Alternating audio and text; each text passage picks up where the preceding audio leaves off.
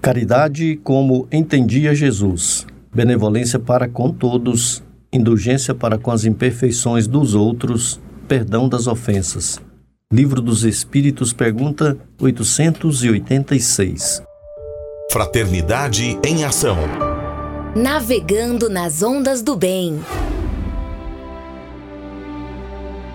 Olá, caro ouvinte. Começa agora o Fraternidade em Ação de hoje. Aqui é o seu amigo Sebastião Ribeiro, que em nome do Mestre Jesus terá a alegria de estar ao seu lado neste programa.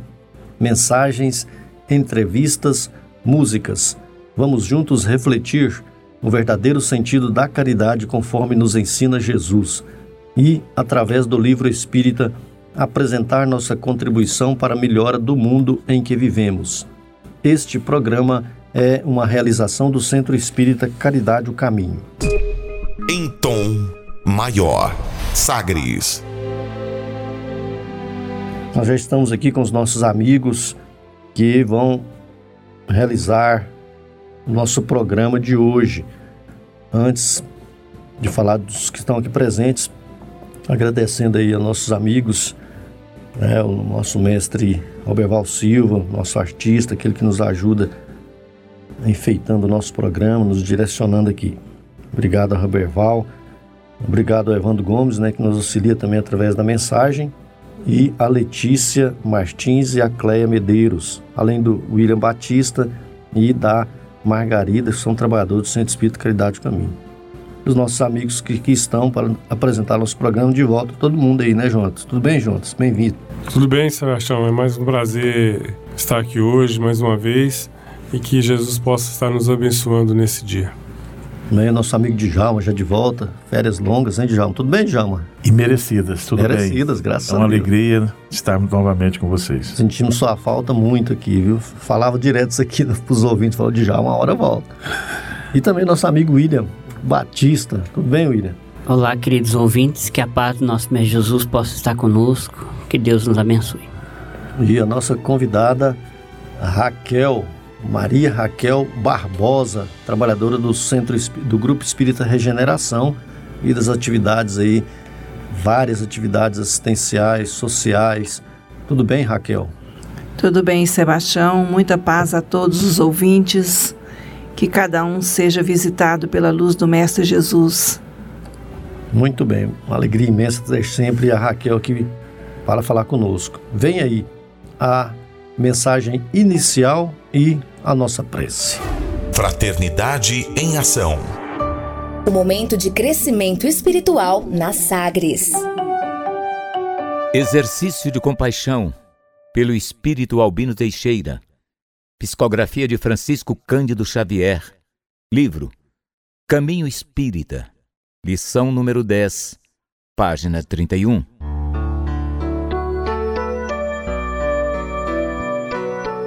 Se fosses o pedinte agoniado que estende a mão à bondade pública, se fosses a mãezinha infeliz, atormentada pelo choro dos filhinhos que desfalecem de fome, se fosses a criança que vagueia desprotegida à margem do lar, se fosses o pai de família, atribulado ante a doença e penúria que lhe devastam a casa, se fosses o enfermo desamparado suplicando remédio, se fosses a criatura caída em desvalimento, implorando compreensão, se fosses o obsidiado carregando inomináveis suplícios interiores para desvencilhar-se das trevas, se fosses o velhinho atirado às incertezas da rua, se fosses o necessitado que te roga socorro, de certo, perceberias com mais segurança a função da fraternidade para o sustento da vida. Se estivéssemos no lado da dificuldade maior que a nossa, compreenderíamos de imediato o imperativo da caridade incessante e do auxílio mútuo. Reflitamos nisso. E nós, que nos afeiçoamos a estudos diversos, com vistas à edificação da felicidade e ao aperfeiçoamento do mundo, façamos quanto possível semelhante exercício de compaixão. Senhor Jesus, divino amigo, queremos, Senhor, agradecer a oportunidade da vida, com todos os embaraços, com todos os aprendizados, com todas as oportunidades de alegria que ela nos oferece, pois tudo são lições, Senhor. Pedimos, divino amigo Jesus, por todos os lares que nos ouvem, por todos os corações sintonizados conosco nos dois planos da vida. Pedimos, divino amigo Jesus, a equipe de Ismael, por toda a pátria do Brasil. Pedimos à Mãe Santíssima que possa envolver em suas vibrações luminosas, em paz, em equilíbrio e serenidade, todo o planeta Terra. Que Deus seja louvado hoje e sempre e que nós possamos ser assistidos pelos benfeitores da luz. Que assim seja. Sagres.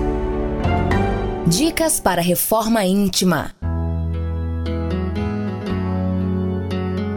Amigo ouvinte, a reforma interior é a grande meta de todos nós que somos seres eternos. Para nos auxiliar, a editora Alta de Souza publicou a Agenda Reforma Íntima para que, ao acordarmos e durante o dia também, tenhamos pequenos lembretes desse nosso desejo de melhora. Ouça agora algumas dicas do seu programa Fraternidade em Ação para nossa reforma íntima. Reflexão e vivência em torno do Evangelho. Na verdade, na verdade, vos digo que vos chamareis e vos lamentareis, e o mundo se alegrará e vós estareis tristes, mas a vossa tristeza se converterá em alegria. João capítulo 16, versículo 20. Meta do mês: desenvolver o otimismo, combater o pessimismo. Não ouvideis a obrigação de servir com Jesus, é para isso que fomos chamados. Emmanuel Pão Nosso. Meta do dia: combater com intensidade o pessimismo, que é uma das manifestações da sociedade materialista. Sugestão para sua prece diária: prece rogando o anjo da guarda o combate ao pessimismo. Se você está interessado neste método para sua melhoria interior, conheça e utilize a Agenda Reforma Íntima. Ligue para a Livraria Distribuidora Vantuil de Freitas no WhatsApp 9 8215 6037 98215 6037 e peça sua agenda, livros de reflexão, livros de estudo e outros livros também esclarecedores auxiliando aí ao nosso equilíbrio interior. Fraternidade em ação. Ondas de amor à luz da doutrina espírita. Conversa de família. Bem, nós já estamos aqui, já cumprimentamos a nossa companheira, nossa amiga Raquel, Maria Raquel Barbosa, que é, é voluntária, trabalhadora do Grupo Espírita Regeneração e está conosco para nós falarmos hoje a respeito da parábola do bom samaritano e a indiferença.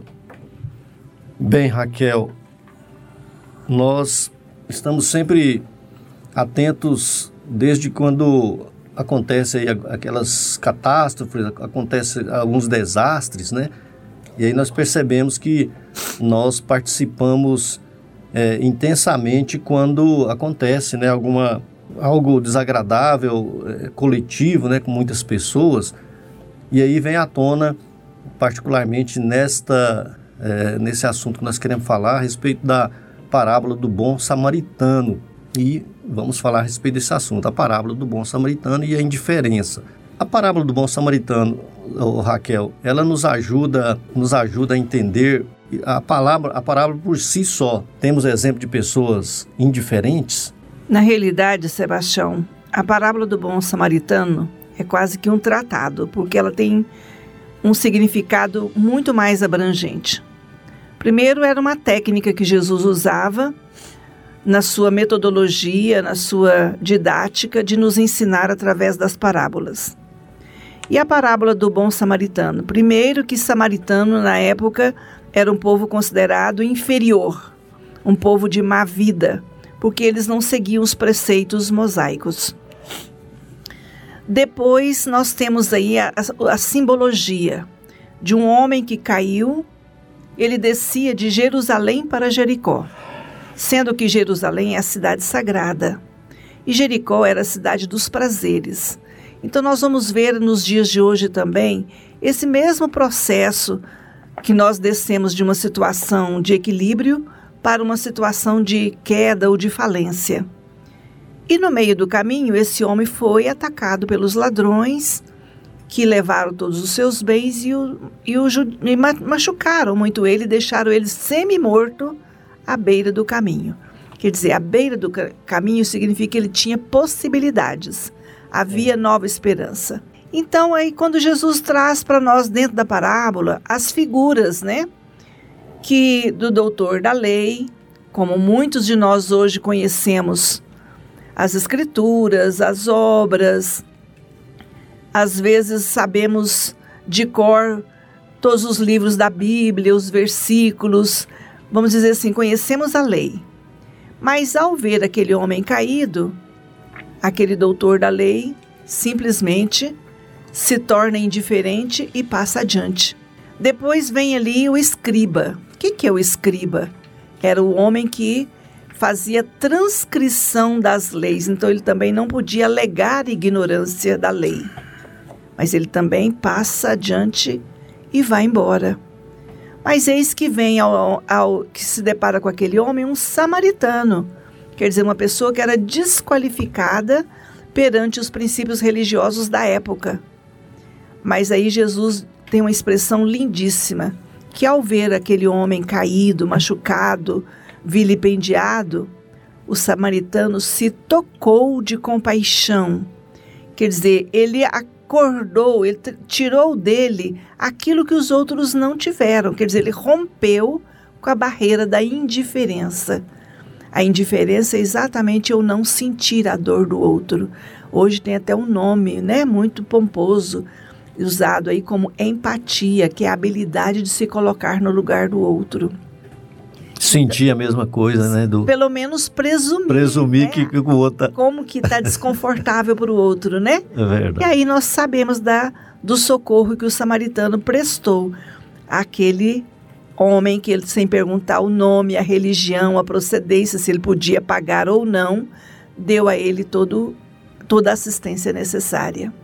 Certo. Tem Raquel, na verdade, só relembrando né, que Jesus nos, nos trouxe, que ele colocou justamente os, os caras que sabiam tudo, né? Primeiro, o sacerdote lá, que era um ministro né, religioso, o, o levita lá, que era um membro lá daquelas tribos lá de, de Levi, né? E, e, que conhecia realmente os, os, os mandamentos. Os mandamentos. E o samaritano, que era lá da Samaria, que eram, era, os samaritanos eram conhecidos por ser homens de má vida, né? Então, Jesus, ele, ele facilitou demais nosso entendimento. E aí a gente fala assim, então quer dizer que o religioso em Foi si... Foi a primeira lição contra o preconceito. Contra o preconceito, né? é verdade, Raquel. É, Raquel, porque aí nós falamos assim, ah, então ser religioso não... É, não é que ser religioso não é bom, mas a religião, ela, ela proporciona condições Aí as pessoas falam, é por isso que eu não gosto de ser religioso, porque tá vendo, ó, os religiosos lá foi que não fizeram nada, então não precisa ser religioso. É, entre o rótulo e a vivência tem uma grande diferença, né? E o próprio Cristo diz: Nem todos aqueles que disserem Senhor, Senhor, entrará no reino dos céus, mas somente aquele que fizer a vontade de meu Pai. E num outro momento em que um outro é, membro da sociedade judaica quis testar os conhecimentos de Jesus, ou na realidade eles queriam provar que Jesus era uma fraude, né? Então eles perguntaram qual era o maior mandamento da lei. E ele, então, e ele sabia, né? Perguntou para fazer armadilha. Né? Exatamente, como se fosse assim, para colocar ele em teste, né? Maus lençóis. Aí o que, que acontece?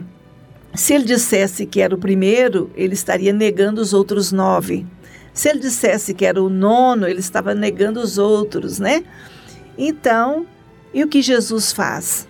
porque eles eram exímios seguidores dos profetas e de Moisés. E Jesus então resume a lei em dois aspectos, né? Amar a Deus e ao próximo, e dizendo que aí estava resumido toda a lei e os profetas.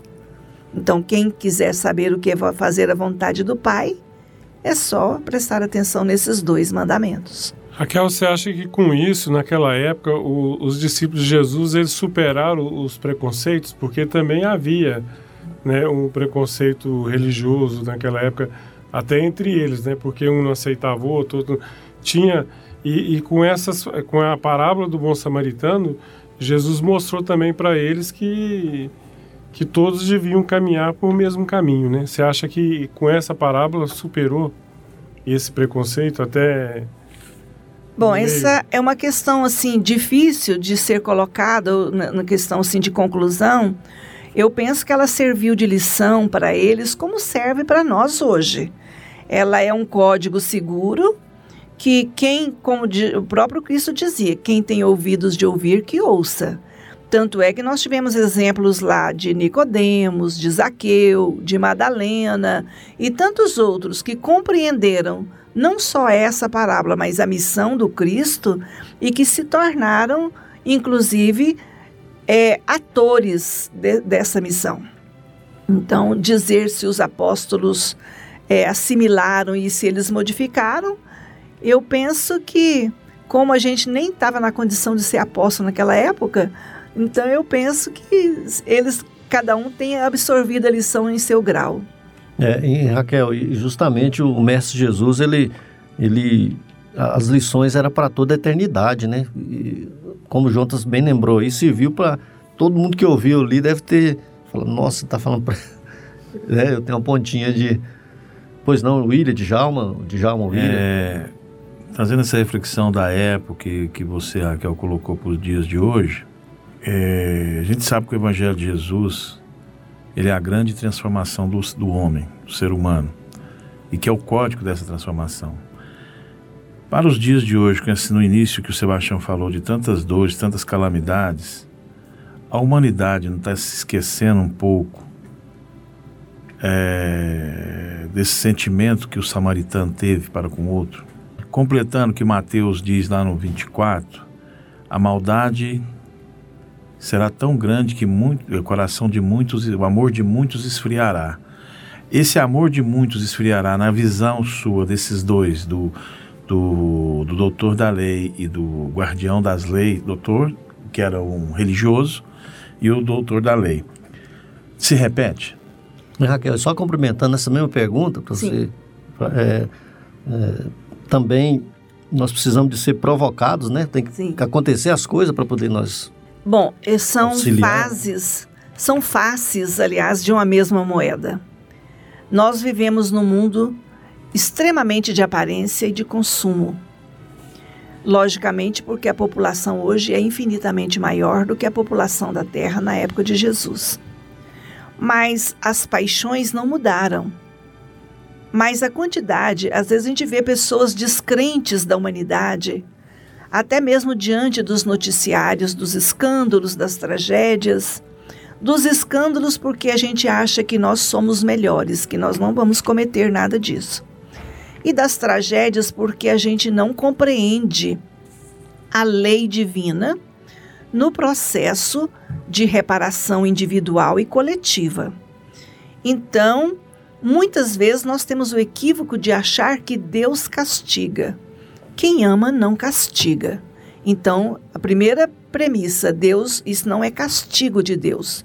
E se nós analisarmos com toda a clareza da nossa consciência, nós vamos encontrar aí nas nossas mãos o artifício das situações que nós enfrentamos, individualmente, na nossa família, na nossa comunidade e principalmente na condição da natureza.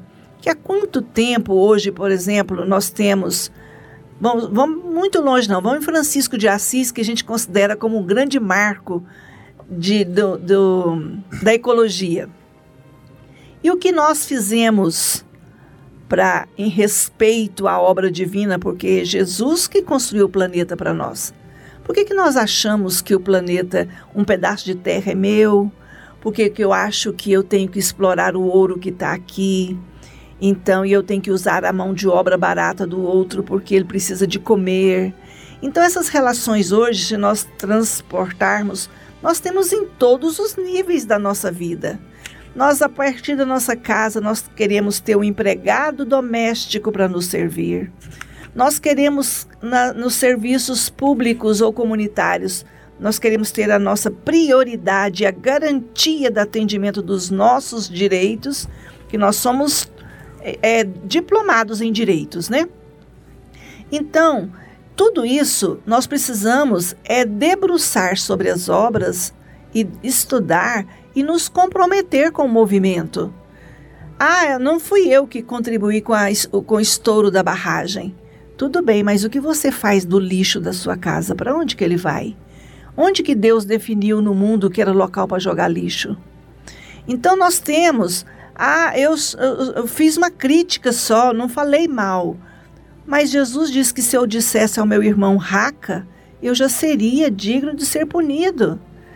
Então, quando a gente vê os escândalos e nós queremos muitas vezes é, representar colegiados como se a gente tivesse superior a essas condições, nós esquecemos inclusive que nós estamos extremamente indiferentes, porque era momento de nós fazermos o silêncio interior e orarmos por todas as almas envolvidas, seja nos escândalos, seja nas tragédias, porque a dor que hoje está no meu vizinho amanhã vai estar na minha porta.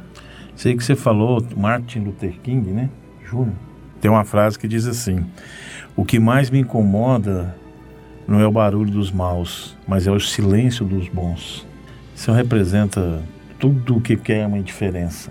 Porque às vezes, como diz o religioso, a gente está sempre esperando de alguém com um conhecimento maior, ou teórico, ou teológico, é, um, um, socorro, um amparo, um, um, um ser bom e esquecemos que uma simples, os mais simples é que geralmente carregam essa, essa compreensão de o auxílio, de, eh, de ajudar, de acolher, que é o caso samaritano. Uma vida é ruim, é ruim, mas fez o que o, que o Luther King falou. O contrário, ele é considerado mal, mas ele não ficou fez em silêncio. E os que eram considerados, e a gente às vezes até nos dias de hoje considera como bons, estão em silêncio. Certo, por não, Ida. E como nós vamos tratar essas questões da indiferença? Então, a indiferença ela tem todo um aspecto também, vamos dizer assim, do nosso comportamento psicológico no, na questão da rebeldia. A rebeldia de alma. Quando eu não concordo eu acho que Deus fez errado, eu acho que o outro ali é o coitadinho, que é o governo que tem que tomar conta. Mas até onde eu estou disposto, como samaritano, a descer da, da minha condução, que naquela época ele andava a cavalo, curar as feridas do caído, levá-lo para uma hospedaria, pagar pelo seu tratamento e se comprometer com o dono da hospedaria que aquilo que fosse gasto a mais ficaria na responsabilidade dele. Então, nos dias de hoje, nós ficamos tão mergulhados no nosso personalismo e nós frequentamos igrejas, e nós frequentamos casas espíritas, e nós ficamos replicando palestras no WhatsApp. E muitas vezes nós mesmos que fazemos o uso da palavra, quando chega o momento da vivência, seja no infortúnio oculto dentro do nosso lar, seja no infortúnio coletivo, nós lavamos as mãos como Pilatos. É, inclusive, né, Raquel, às vezes você falou aí várias é, sugestões aí, várias coisas que nós fazemos aí para se ver livre, às vezes até uma esmola mesmo, né? Você joga a moeda lá e fala, beleza, tô né? Você tô jogou. Eu tô, minha alma tá satisfeita por hoje. É, como se a gente é, adivinhasse se aquele companheiro que está ali queria mesmo só uma esmola, se queria uma outra situação, né? Que a gente pudesse, como você sugeriu, às vezes uma, uma prece, né? De longe você fazer uma prece, às vezes é melhor. É, não digo melhor, a palavra melhor, mas às vezes vai atingir mais. Por exemplo, tem gente que não precisa de esmola. A pessoa que tem dinheiro é rica né, de, de bens, às vezes ele não está precisando da esmola, mas ele está precisando de mais alguma coisa. Ele né? precisa ser ouvido, ele precisa ser visto. Exato. Né? Raquel, a, na verdade, assim, até hoje, né, que a gente, de todas as lições, o que no dia a dia nosso, É porque nós não aprendemos ainda a amar indistintamente, né? Eu acho que é o, o, o amor está muito assim. Ainda, igual você estava falando na, na pergunta segmentado, né? né? Eu ajudo fulano, eu faço para fulano, eu, eu só vou até aqui, né? eu não faço além daquilo, né? Então tá, a gente não aprendeu a amar indistintamente ainda, né? A gente ainda não aprendeu a amar, eu acho que quase que de jeito nenhum. Porque a gente, na realidade, faz é troca. Como você falou aí, é eu ajudo fulano, porque na realidade a gente espera a recompensa, a gente ajuda os da nossa família, a gente ajuda os companheiros de trabalho. Nessas catástrofes é, de grandes proporções aparecem aqueles que querem usar é, o benefício para serem vistos. Na realidade, eu penso que se nós começássemos a prática da gentileza, da cordialidade, do respeito ao próximo, a gente já estaria aprendendo os, os prelúdios da lei do amor. Porque nós gostamos da lei do amor quando nós somos o outro para ser amado, mas para amar o próximo, nós ainda não estamos com essa disposição. Só afirmando, né? Por isso que o Cristo nos fala, né? Que o amor cobre a multidão dos pecados, né? É uma afirmativa que ele fala que a partir do momento que você sai de si próprio, nós nos tornamos, nós deixamos de ser indiferentes às causas alheias, às causas da sociedade e vamos tratar o problema comum à humanidade. Por isso que a doutrina espírita é interessante nesse aspecto, né? Com certeza. Muito bem, nós vamos falar mais com a Raquel, Raquel Barbosa, que é companheira nossa, amiga, é, é voluntária lá do Grupo Espírita Regeneração. Nós estamos falando sobre o, a parábola do bom samaritano e a indiferença. Você aí, amigo ouvinte, você é indiferente?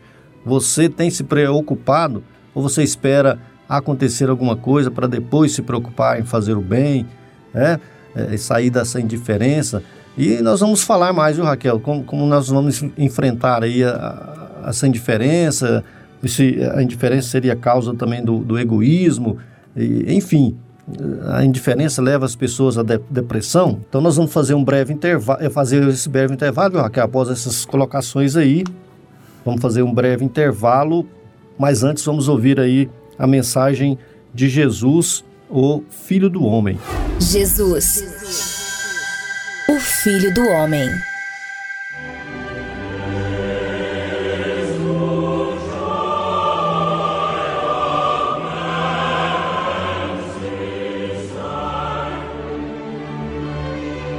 Evangelho e Trabalho.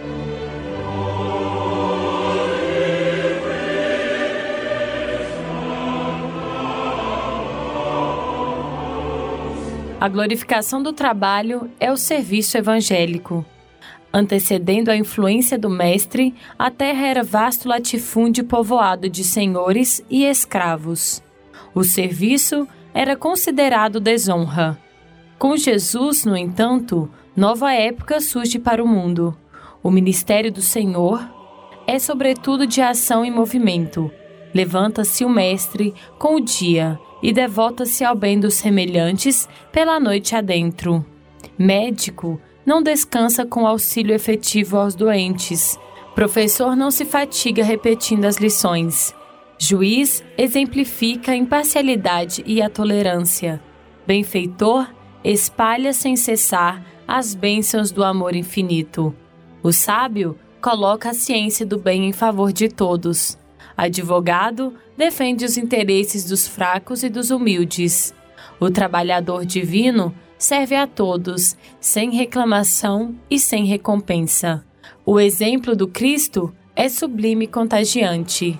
Cada companheiro de apostolado ausenta-se mais tarde do comodismo para ajudar a ensinar em seu nome, rasgando horizontes mais vastos à compreensão da vida, em regiões distantes do berço que os vira nascer. Mais tarde, em Roma, o desejo do auxílio mútuo entre os cristãos atinge inconcebíveis realizações do capítulo do trabalho.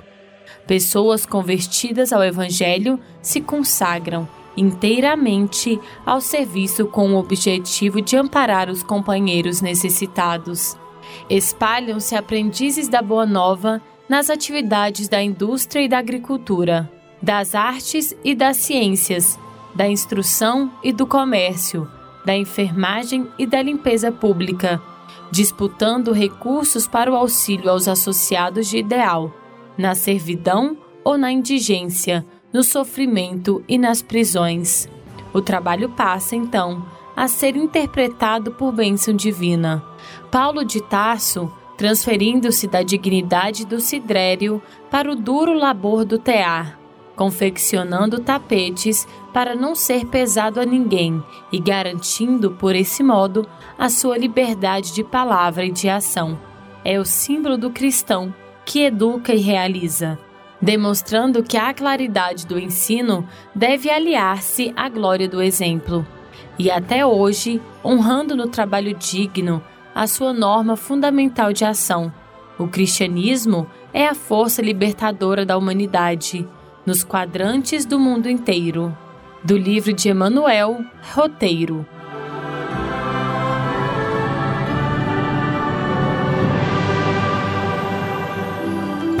Momento musical.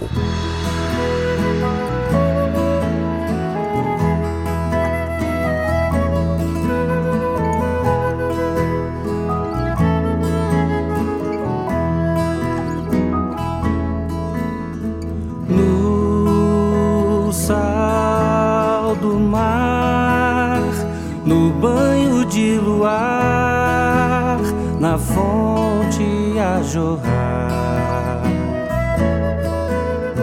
nos temporais,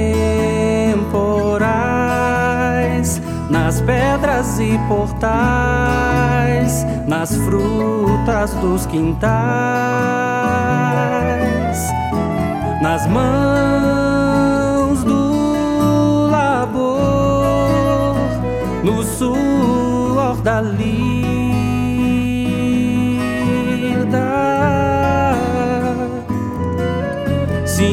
seu amor, mostrando-nos a vida.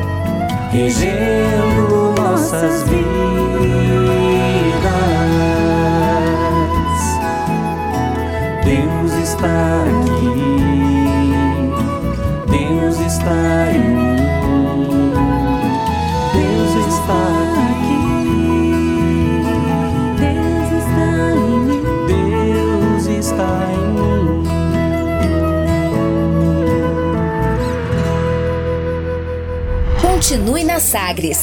Daqui a pouco tem mais. Fraternidade em Ação.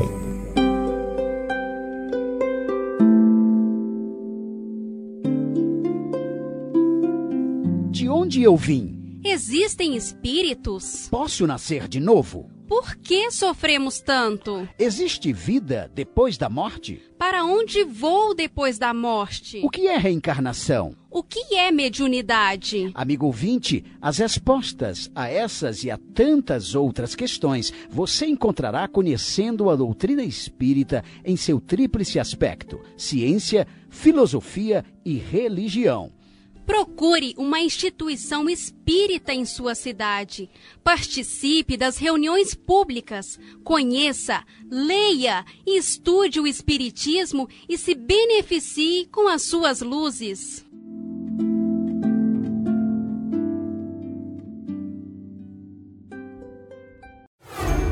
De volta com mais. Fraternidade em Ação.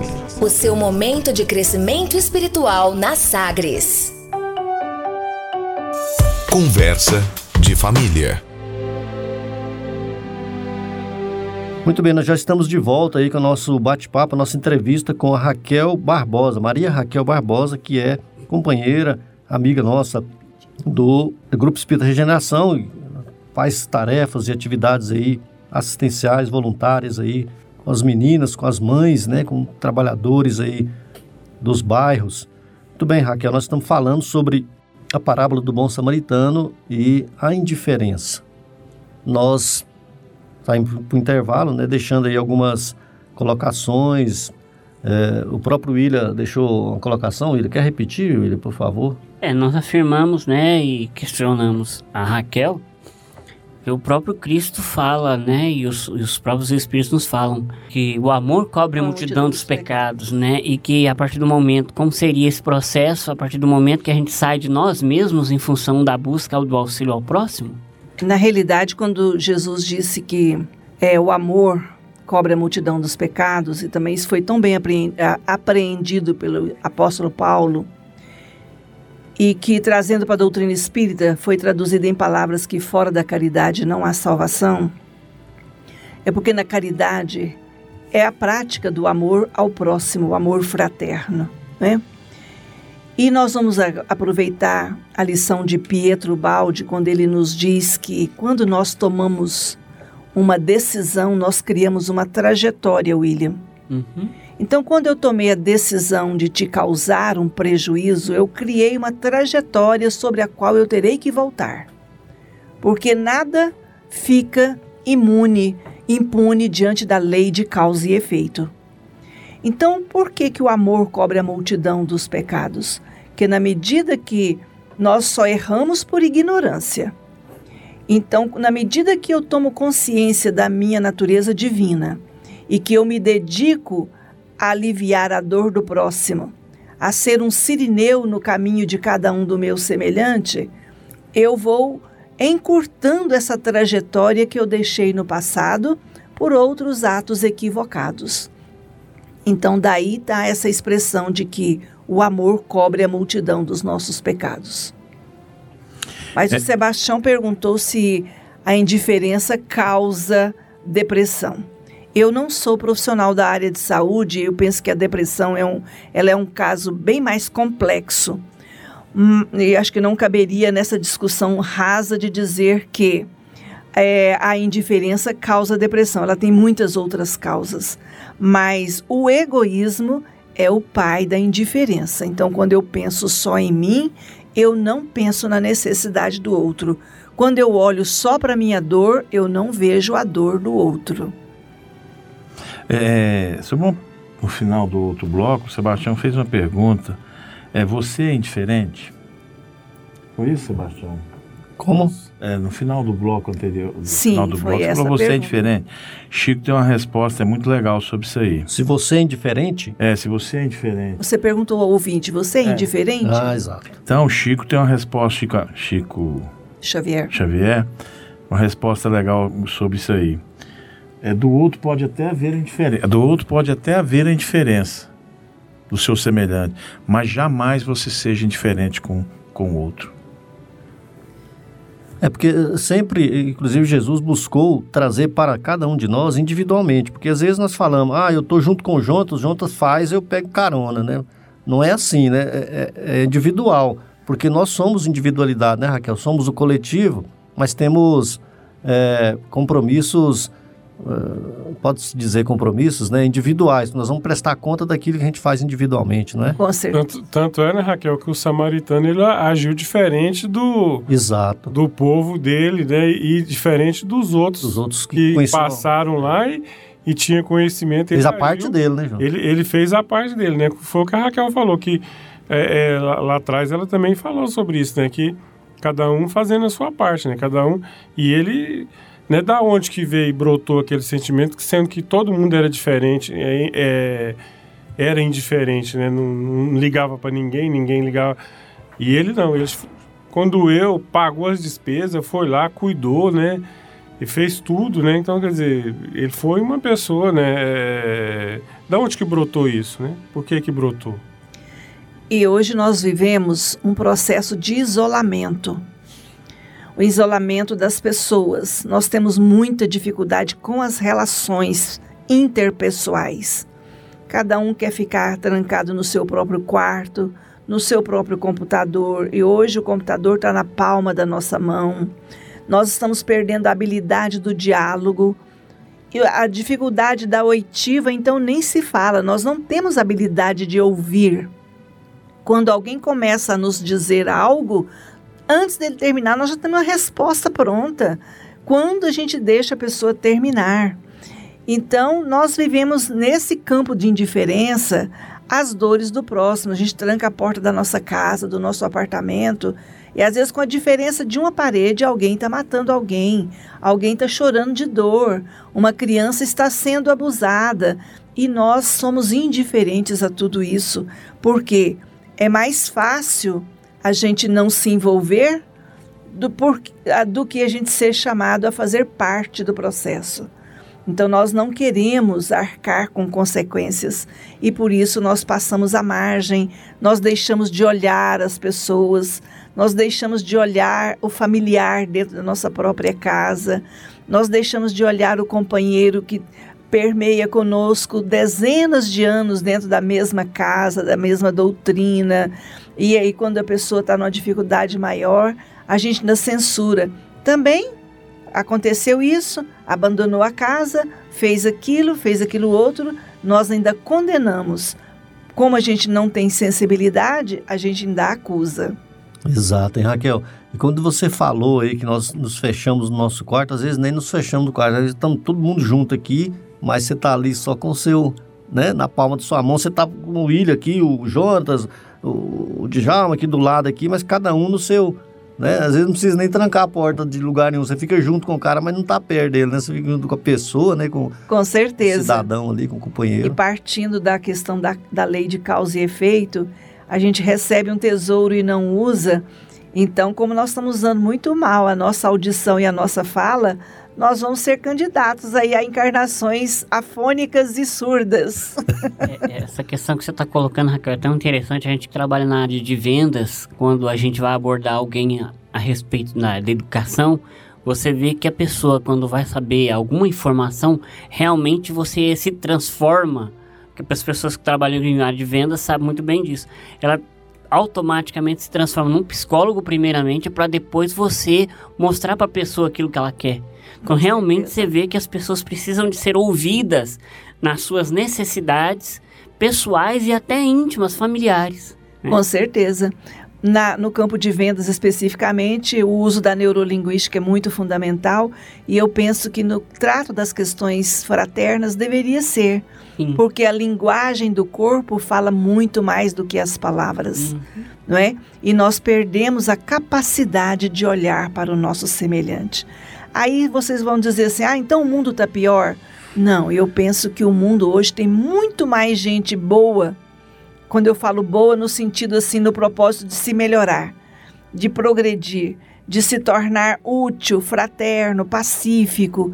Aí a gente pergunta, mas por que, que tem tanta coisa ruim? Nós estamos em período de transição.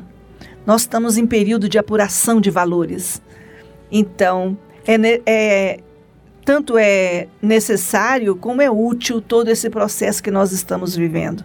Nós só não podemos comportar como as virgens loucas, deixar a nossa lamparina sem azeite, porque a hora que chegar o noivo, quem tiver no escuro vai ficar sozinho.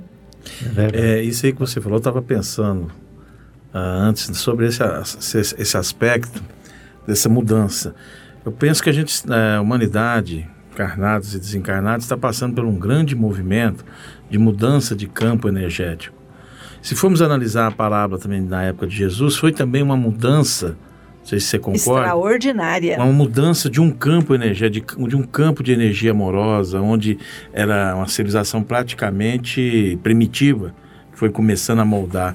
Então, é, é, como você diz, assim, há muito mais pessoas propensas ao bem do que ao mal. E essa, essa onda de indiferença, penso eu, que nada mais é um processo de depuração, de aprendizado, porque se a gente for analisar, nós fomos indiferentes em vidas passadas contra povos. Sim. Contra nações.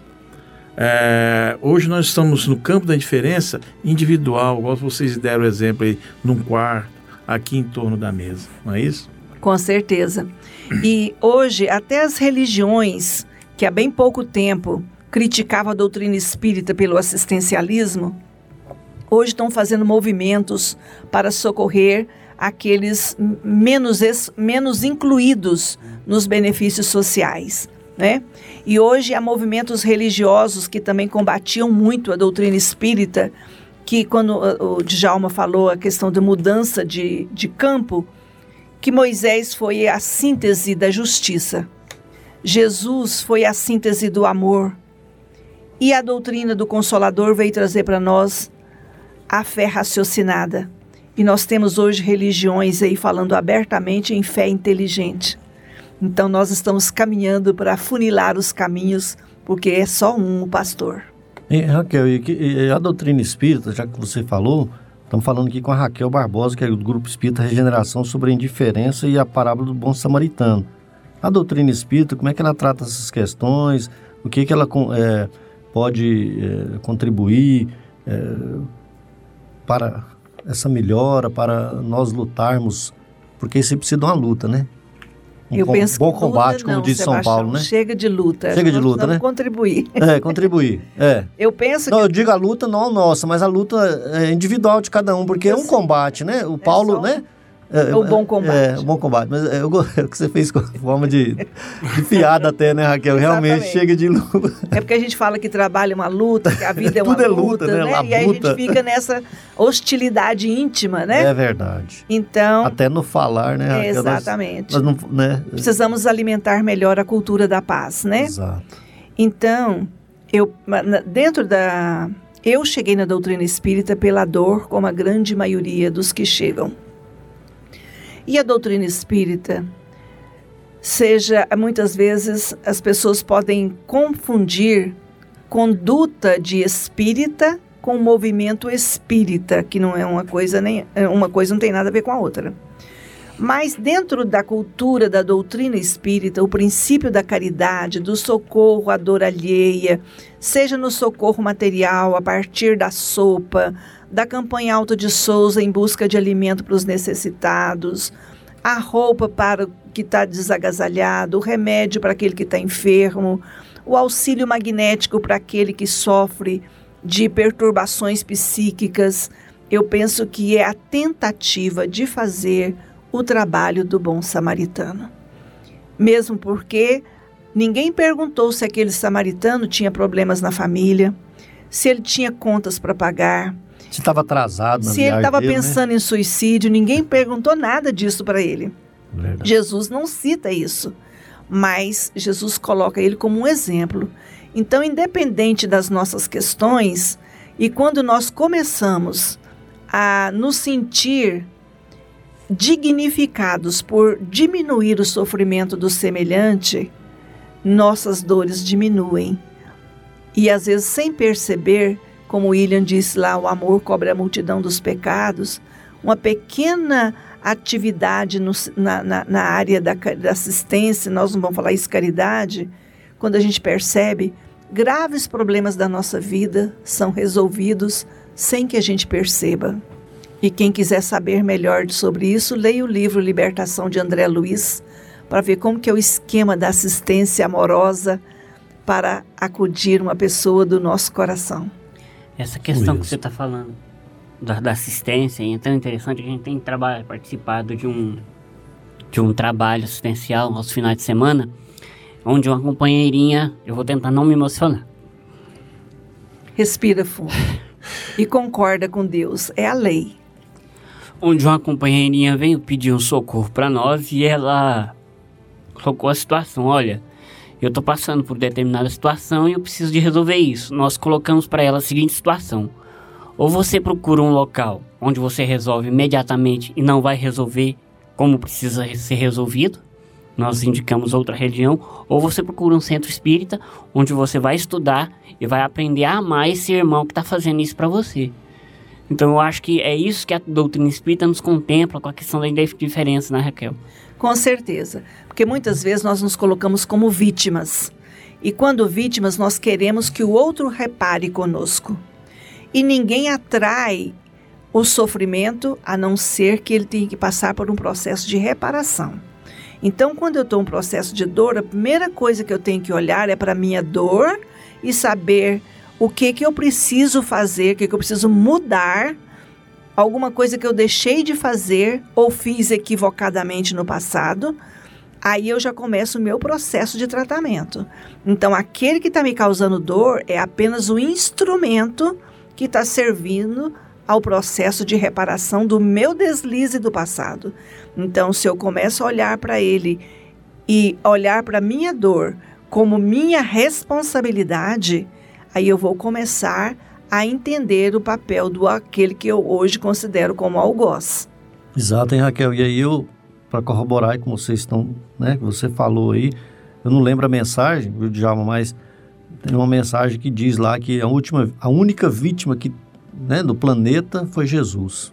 Nós outros todos temos alguma. Porque ele não tinha nada do que espiar. Não é? Nós temos, somos almas caídas. Sim, pois não, Jonatas, Djalma? É, é só que a gente às vezes fica procurando, né, igual foi falado na procurando às vezes ajudar uma pessoa muito distante, né? E, e muitas vezes o o mais o próximo, nosso, o mais próximo, né, tá, é, é, tá ali, né? Porque muitas vezes a gente fica procurando o, o, lá longe, né? Fazer uma coisa, ah, principalmente quando tem essas grandes catástrofes, né? A gente, ah, vou, queria ajudar muito lá, não sei o quê. E muitas vezes a gente pode fazer o pequeno, né? Um pouquinho, para a gente ir melhorando, né? Para a gente. que a gente vai conseguindo ajudar, né? Porque muitas vezes com a palavra, com o sorriso, com a amizade, né?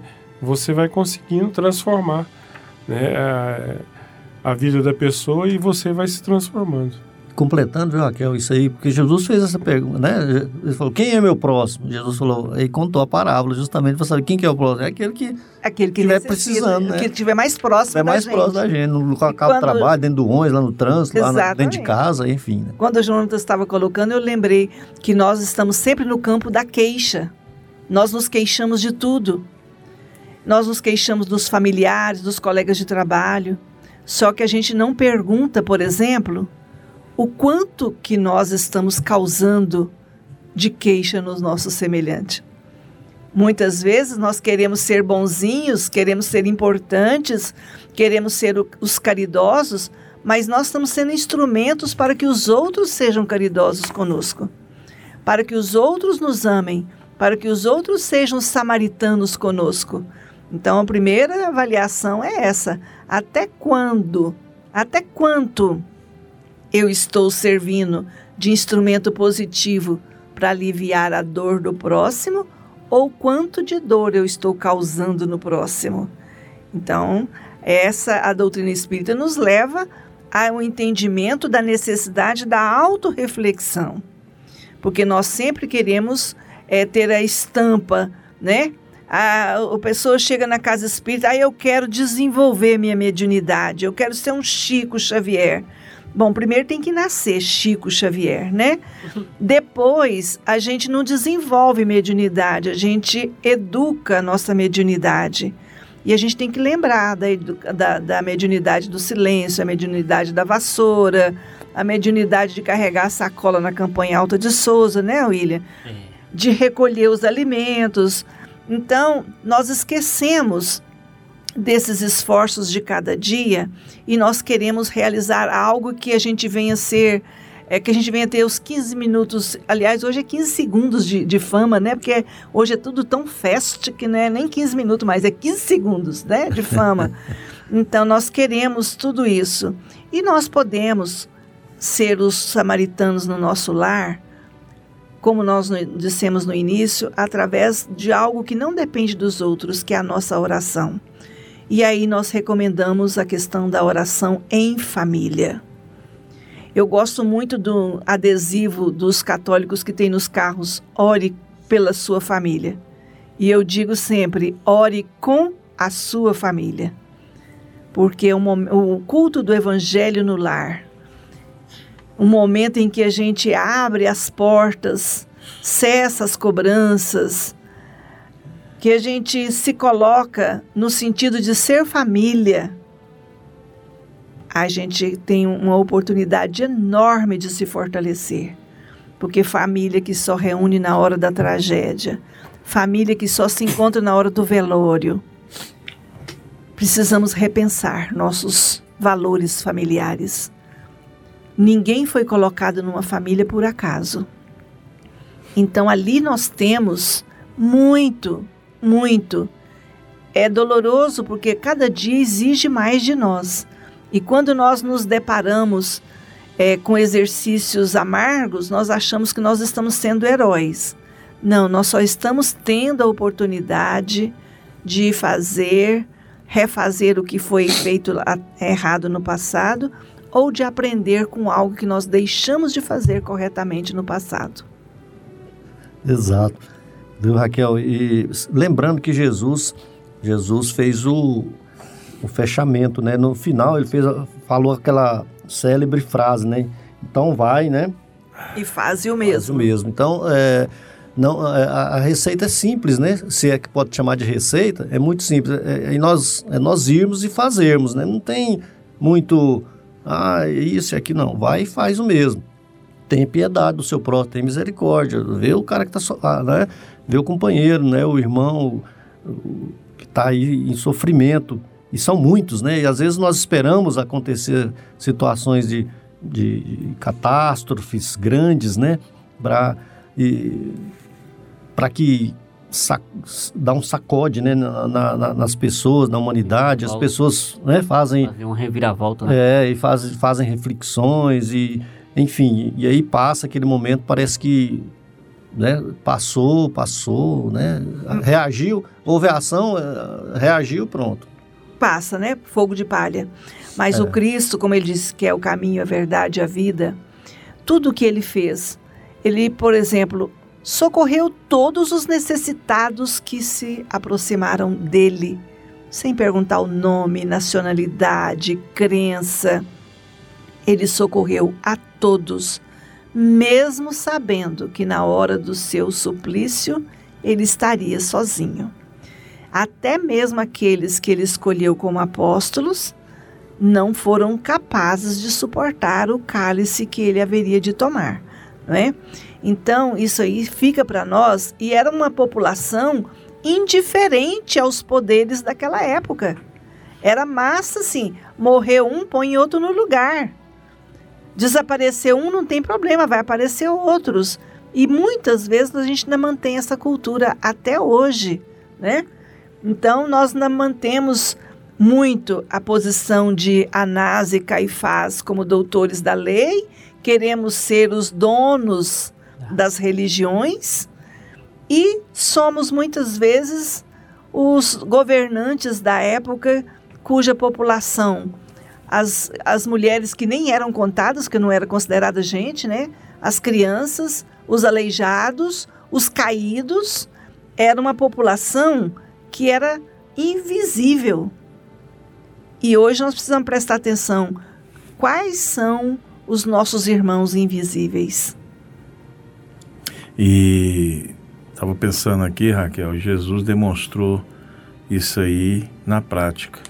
Sim. Porque ele não foi indiferente com a traição de Pedro, ele não foi indiferente é, com a negação de Pedro, com a traição de Judas, e não foi indiferente com as perseguições de Paulo. Pelo contrário, foi lá, resgatou, auxiliou e buscou. É, não é à toa. Esse é o exemplo para não se tornar indiferente. Não é à toa que os espíritos falam para Kardec, né? Que guia e modelo para a humanidade não tem outro. A não ser Jesus. O próprio Cristo. Né, que em momento algum foi indiferente às situações daqueles que chegavam perto dele. Se aproximou, abraçou, envolveu, né, e muitas das vezes nós agimos ao contrário. Né? E era interessante, corroborando com o que você estava colocando, é interessante a gente fazer aquela pergunta para nós diante das situações de diferença. Se Jesus, se, se Jesus estivesse aqui, o que ele faria? Com certeza. É.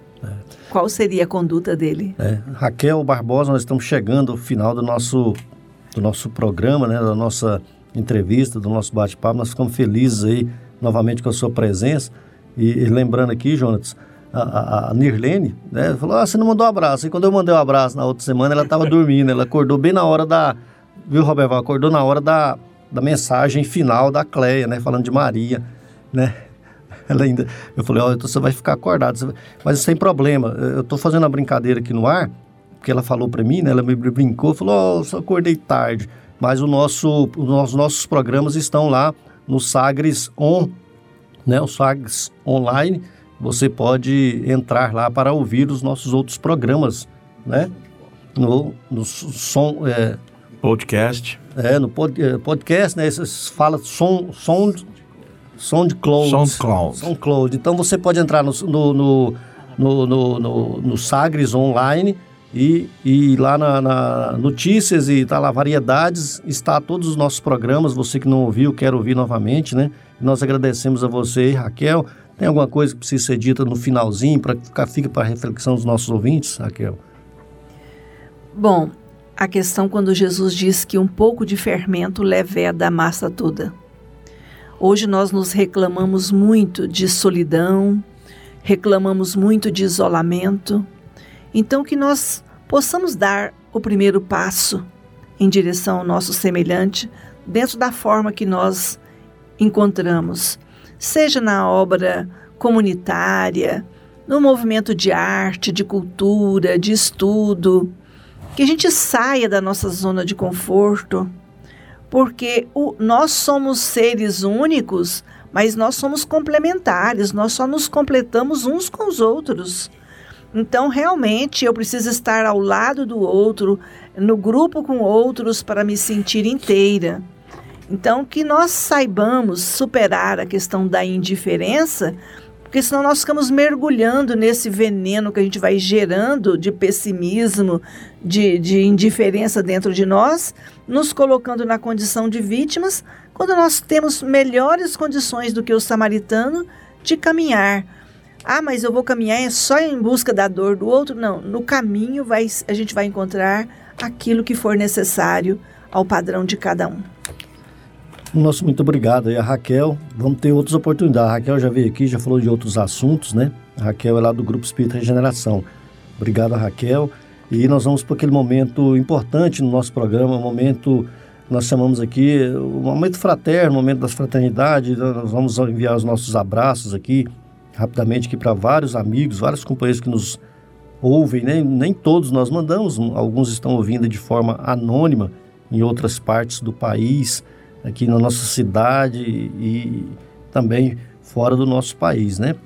Eu já vou começar aqui mandando um abraço aqui para meu amigo Emilson e para dona Rosa, sua esposa, para a Gelva e para o Luiz, para o Marivaldo, para o Januário, para o Eurípides Mendes lá no Faz Salvire, para o Tomé e para o Dione, Jardim Curitiba, para a Fernanda, para a Belmira, né, para a dona Elisa, para o Douglas e para a Nara, e para o Lucas e para o João Vitor, para a Elineide, para a Faialda, para o Sebastião, Vou mandar aqui pro Alcides, viu, Djalma?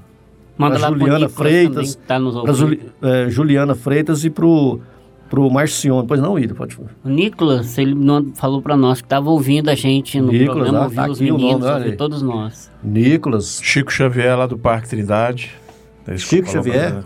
Esse é bom de chará. Mas esse é encarnado, é quase bom tão quanto o Chico, mas está muito longe. Certo. Tá longe? Onde que Lá tá no morando? Parque Trindade. Aí mora no Parque Trindade, é meio longe daqui mesmo. Está longe do Chico Xavier também, pertinho. conhecido nosso. O William Barros, olha, a dona Márcia, a dona Bárbara já está aqui, viu, Jonas? Estava lá no centro essa semana. A dona Bárbara já voltou de, da, de Londres.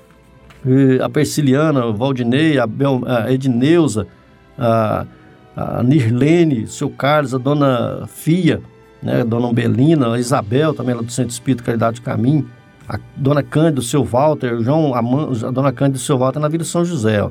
A Zezinha, a Cidinha, o Zezinho, é, são ali no Novo Mundo, o Ailton da Vila São José, o Lucas. Quem que tá botando isso aqui? Quem quer mandar pro Lucas aqui? Djalma. Fala aí quem, quem- quer mandar. Fala aí, Djalma. Você já não quer mandar abraço pra ninguém, velho. Nosso Vai. companheiro Lucas Meira. Manda mais, manda mais aí, manda mais aí. Um abraço pro Lucas, A esposa lá, dona a Carmen, Carmen, é. os amigos lá do Leonardo, do Parque Memorial. Manuel, cadê o? Manu- lá em Palmas? Manuel Sérgio, a Sueli em Palmas. O Joãozão lá no. O João deve estar chegando do Pará, presidente do Grupo Espírita Geração. Um abraço pro Vilmar, nosso companheiro, marido da Tem que ser Claudinha. na sua voz, bicho. Os caras os cara acham bom quando você manda abraço aqui. Fica só eu com essa lista minha aqui, ó. Os caras ri da minha lista, mas não. O Roberval, ele Ah, aumentou saiu a longe, né. Roberval? É. É, a minha lista só Vai ter aumentando um aqui. programa só de lista. É, Raquel. Raquel, você não tem abraço pra ninguém, né? E um abraço para todos os ouvintes. É porque uma das coisas boas que entram aqui que nós falamos da indiferença, nós lembrarmos das pessoas, né? Nós temos que lembrar dos amigos Tá aqui, ó. de uma pessoa aí. Não, não tô, tô não. Você vai falar no final, e o Jonas aí. O seu Antônio Otaviano de Goianésia, o Posto dos Mensageiros ali no, no Independência das Mansões, o Tiradentes ali, o nosso posto Maria Dolores, é, o Eduardo e a Kelly lá no Jardim Tiradentes, né? A- o Zé Pereira, Dom Maria de Lourdes, é, o Lazinho, o Rodrigo, lá no Nova Esperança. São muitas pessoas, né? Às vezes o programa não dá muito para falar, mas nós vamos falar porque é importante nós falarmos dos amigos aqui. Quem mais aqui, hein? E O, Ele falou- o Zé Hilário, né? O Zé Hilário, o Estevão. Pessoal dos mensageiros, você falou? Acabei de falar aqui dos mensageiros e do Tiradentes, da, do Maria Dolores. Mais algum aí, João? Para nós encerrar? A Sandra, todo, todo dia, segunda-feira, já toda mandou um abraço pra mim lá, falou, ó, tô ouvindo o programa. Lá no setor Progresso, o pessoal tá ouvindo rádio, as reproduções dos- da- da- da- das, das transmissões. Eu, esses dias para trás, eu passei às sete e meia da noite chegando em casa e eu ouvi o programa de rádio lá no setor Progresso, lá no ponto final do setor Progresso. Contei isso aqui, ó. Contei, não contei? Jonas? O William, passando perto da residência dele, tinha um bar que estava reproduzindo o nosso programa na terça-feira à noite, é. Do E também o Zé Augusto, é, Zé Augusto Teles, né? O Regis, nosso amigo Regis. Acho que não faltou ninguém, não. O Marcão, a Dona América, a Marcela a- e a Pâmela e o Luciano, os irmãos marcantes, a Edna, todo mundo aí. Grande abraço a todos, né? O Flávio, a Cleia, o Petras, o- já falei aqui, o Dione, né? A Dona Eurides, o Edinho lá em Goianés, muita gente. Vamos criar um quadro até maior aqui, porque para nós criar um quadro e Paris, botar um nome, né? Lá em Paris. Aí, ó, pronto. A Keila, lá em Portugal. Portugal. Você esqueceu da sua mãezinha, hein? Pois é, não, deixei pro final pra vocês falar que ela, eu falo, ela não fala, nem te ouvi lá, tinha ouvi só a voz do William e do Jonas. Falei, então deixa eles mandar um abraço pra minha mãe. Manda aí, William. Um abraço, não, Berinda. Ela é Um uma das responsáveis por nós é. estarmos aqui, é, graças a Deus, aí ela nos apoia, nos dá força e muita sustentação pra gente. Tá joia. Então, nós chegamos ao final do nosso programa Fraternidade em Ação. Foi muito bom estar na sua companhia e queremos contar com você em nossas próximas programações aí. Acompanhe a mensagem de encerramento e continue ligado na programação da Rádio Sagres 730. Muito obrigado, amigos, e fique com Deus. Convidamos a você para ouvir agora histórias e experiências de um espírito compromissado com a evolução do nosso planeta. Maria, Mãe da Humanidade. Maria, Mãe da Humanidade.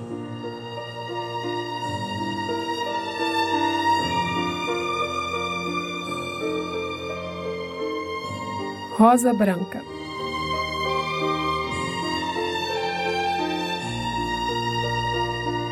Doce consolação dos infelizes, primeiro e último amparo de quem chora. Oh, dai-me alívio, dá-me cicatrizes para estas chagas que te mostro agora. Dá-me dias de luz, horas felizes, toda a inocência das manhãs de outrora, as colunas de nuvens em que pises, transformam-se em clarões de fim de aurora. Tu que és a rosa branca entre os espinhos, estrela do alto mar e torre forte, vem mostrar-me, Senhora, os bons caminhos, que ao meditar as tuas sete dores, eu sinta na minha alma a dor de morte, dos meus pecados e dos meus terrores. Alfôncio de Guimarães.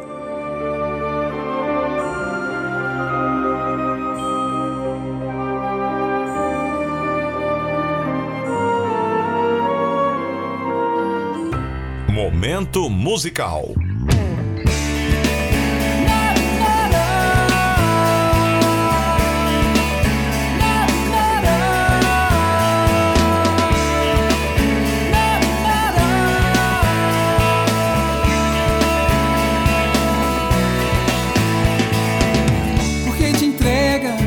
Tamanha desilusão?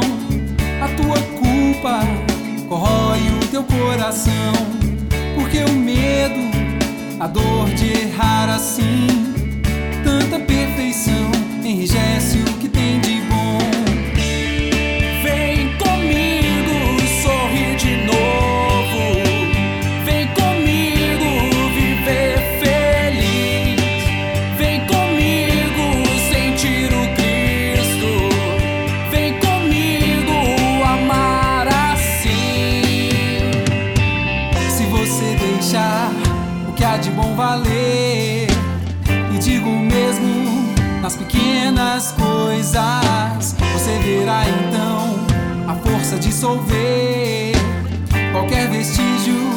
dessas coisas tolas.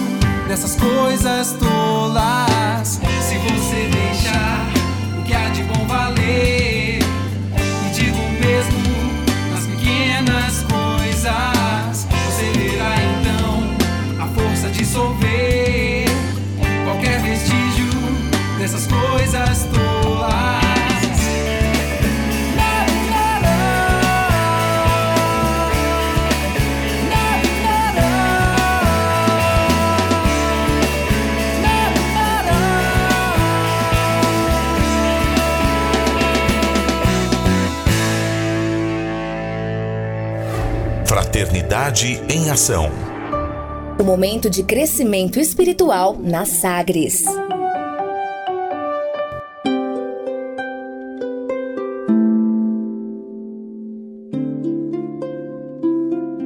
De onde eu vim?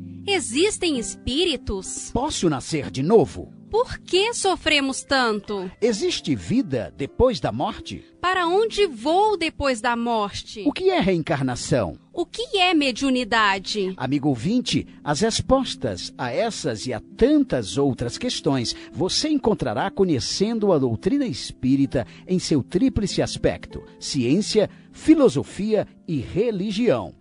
Procure uma instituição espírita em sua cidade. Participe das reuniões públicas. Conheça, leia e estude o Espiritismo e se beneficie com as suas luzes.